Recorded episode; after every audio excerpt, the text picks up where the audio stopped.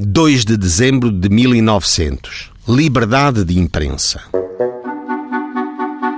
José da Costa, editor do jornal Notícias de Évora, a 2 de dezembro de 1900, fez publicar, a propósito dos políticos, o seguinte artigo: O governo atual e os seus delegados de confiança ainda não fizeram outra coisa senão calcar aos pés a moral mandando-se indicar dos atos de homens honestos, prestantes e beneméritos por galopins, com registro criminal e incumbindo esses mesmos galopins, apoiados na força pública, de transformar e roubar votações entre mil tropelias, abusos, ilegalidades e arbitrariedades recheadas de vexames a cidadãos pacíficos e honrados e ainda para mais salpicados de sangue.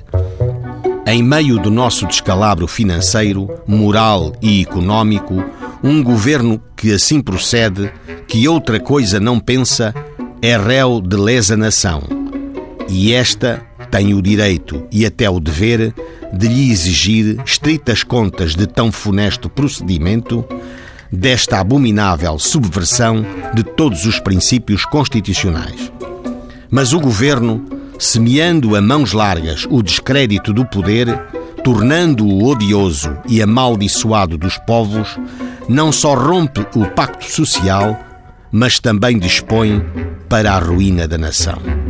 O editor, referindo-se aos políticos e particularizando, diz: Outro membro da municipal, apanhado a gancho, foi o Sr. Doutor Branco, que também vende estampilhas, onde procuram direito de asilo os que fogem à perseguição da política.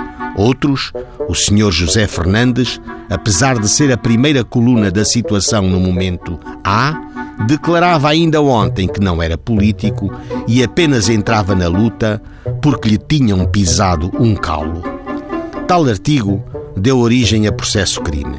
O senhor juiz arquivou-o porque a linguagem era apaixonada e o fraseado corrente na imprensa política, mas não criminoso. O Ministério Público recorreu.